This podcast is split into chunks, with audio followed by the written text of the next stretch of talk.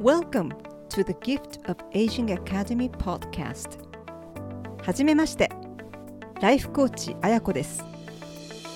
50歳を過ぎたあなたは5年後10年後20年後の自分はどうなっていると思いますか？たとえ今のあなたが不安や焦りでいっぱいでも大丈夫です。このポッドキャストはそんなあなたのためのサードプレイス。いつまでも成長して自分らしく生きて自分も周りも幸せになる今日からそんな毎日を過ごしていきませんか？Let's get started!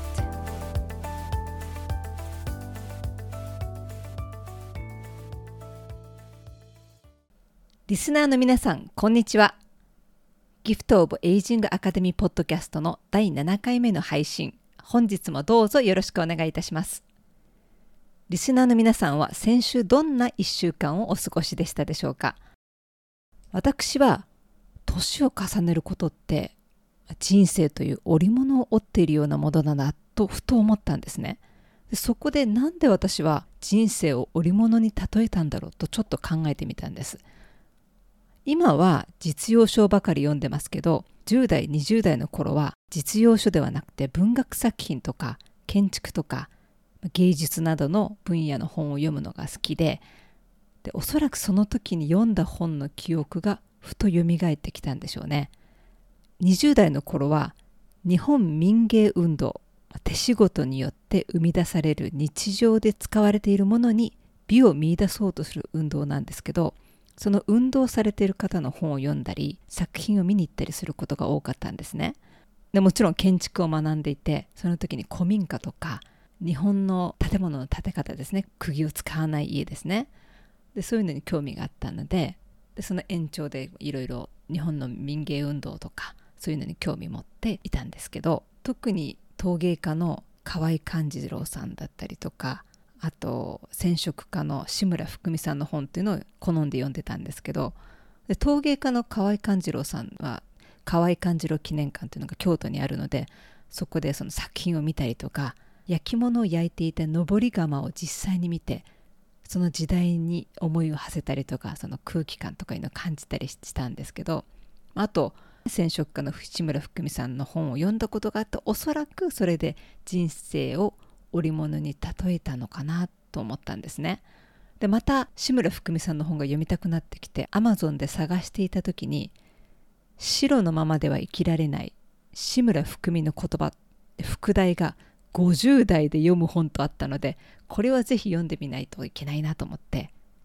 ポチッと押して購入したんです。その本の中で志村福美さんがおっしゃってたんですけど一つの線を引く。生きる上でそれをしなくてはならない時がある。線の向こうに去ってゆく。愛おしいものがあってもそれをしなくては新しい色はやってこない。と書かれていていや言えて妙だな。まさに50代になってこれから新たな道を自分で選んで歩んでいく時にはたとえ愛着があったりとか心地よさがあっても今までのやってきたこととか人生の経験とか、まあ、そういったものを手放していく必要もあるんだなとしみじみと思いました。ちょっと話が脱線したので元に戻しますけど織物って縦糸と横糸縦と横に組み合わせて作った生地なんですけどこれを人生に例えると縦糸が自分の価値観横糸が日々意識無意識にかかわらず自分自身が行ってきたことそれが織りなす模様ありさまでもあるのかなと思ったんですね。同じ縦糸つまり価値観であってもどんな横糸を入れるかつまり何を日々選択して行動するかによって自分の人生っていうのは全く異なったものになっていくんですよね。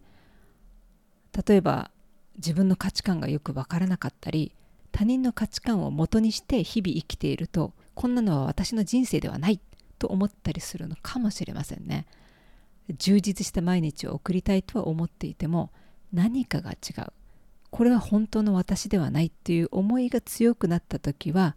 自分の価値観とか大切にしていきたいことは何なのかそしてその大切にしていきたいことと今自分が選んでいる行動が一致しているかということをちょっと振り返ってみてもいいかもしれませんね。はい。では本日のテーマ、自分を探す旅から自分に戻る旅へのお話をスタートさせていただきたいと思います。まずリスナーさんに質問させていただきます。リスナーさんはご自身の人生に変化を起こすものは何だと思いますか？お金、資格、社会的な地位、健康、パートナー、あと周りの人たちなどがご自身の人生を変えていくものだと思いますか？もしくはもし何かを手に入れたらとかここではないどこかにあるはずの何かさえ見つけたら人生はガラッと変わると思われますか？もしご自身を取り巻く環境とか周りの人たちが人生を変えると思うのであればやっと見つけたと思ったその何かっていうのは気づかないうちに姿形を変えてまた消えていってしまうかもしれませんよね。そして常にその何かに振り回される人生になるかもしれない。でも実のところ自分の人生を変えられるのは自分だけですよね。外の世界にあるものには自分を変える力はないんですね。もちろん過去に起こったことは変えられないんですけど今この瞬間からは全て自分が決めて選べるということさえ忘れなければこれからは何だってできるんですね。つまり起点を自分自身に置いていくっていうことなんですね。ではなんで今回のエピソードタイトルを自分を探す旅から自分を作る旅へではなくて自分を探す旅から自分に戻る旅にしたかと言いますと作るという行為の前に自分に戻ることをしていただきたいからなんです。というのもリスナーさんは子どもの頃、まあ、中学生になったら高校生になったら大学生になったら社会人になったらとその時々でたくさんの夢を描いていたと思います。でも物心ついた頃から友達のためにとかみんなのために母親のために父親のために子供のためにパートナーのために会社のためにとか誰かのためというのを何かを決める時に優先してしまうことが多くなってきたのではないかと思いますねそしてパートナーや子供の喜ぶ顔が見たいといつも思って行動しているので相手の食べたいものや好きなことっていうのはすぐに思い浮かぶのにじゃああなたは何が食べたいって聞かれた時にあ何が食べたいんだっけなと思ったりとか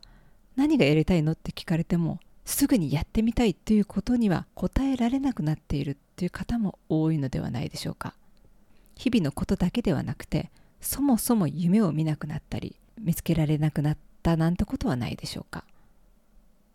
でも夢が描けなくなったりやりたいことがすぐに見つからないのはあなたのせいではないんです。ただいつの間にか自分を動かすものが for me 自分のためではなくて for them 誰かのためになっていたからなんですね。自分を突き動かすものが自分以外の何かになっていてはそれはふとした瞬間に何かが違うとかこれは本当の私ではないといった思いが強くなるのも仕方がないのではないかと思いますなので本日お伝えしたいのはまずは自分に戻る旅から始めてみましょうということです。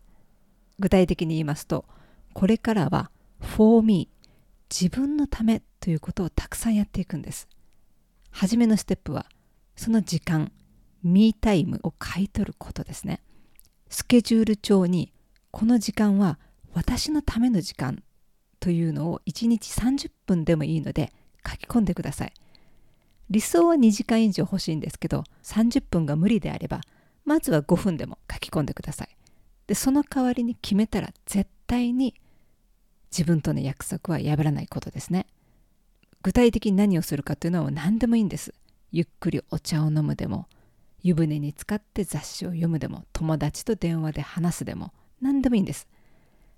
自分は自分にとって大切な人だということを自分自身で認めてあげて証明してあげてください。そして時間ができたらとか、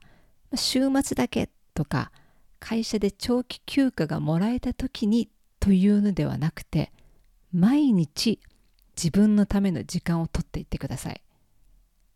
いきなりね自分が本当にやりたかったことは何だろうと胸に手を当てて考えてみてもこれ分かるはずがないんです。こうやって毎日自分のための時間をとって自分の気持ちに気づいて気づいた気持ちを行動に一致させていくとああ自分ってこんなことが気持ちいいと思うんだなとかこれが好きなんだったっけ？ということを体も気づいていくっていうか思い出してくれるんですね。冒頭でもお話ししたように自分の価値観大切にしていきたいことと日々の行動が一致するつまり自分の価値観と自分の体が呼応し合うからこそこれが私の人生だと思えるのではないかと思います。ぜひ1日30分5分でもいいですので自分だけのための時間をとって何かをやってみてそれを体で感じてみてください。ということで本日も最後までお聴きいただきありがとうございました。これからも聞き続けてみてもいいかなという方はぜひこのポッドキャストのフォローをよろしくお願いします。また感想や Apple Podcast のレビューもお待ちしております。それでは今日もいってらっしゃい。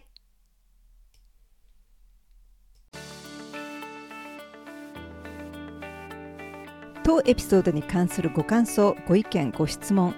取り上げてほしいテーマがありましたら、info アットマークあやこきくち .com もしくはインスタグラムギフトオブエイジングアンダーバーアカデミーの DM にご連絡ください。また音声ではなく文章を通してあなたのサードプレイスを覗いてみたい方はウェブサイトあやこきくち .com までお越しください。Aging is a gift. 年齢を重ねることは自分自身に贈り物を与えて受け取ることでもあります。あなたは未来の自分にどんな贈り物をしていくのでしょうか？See you next time!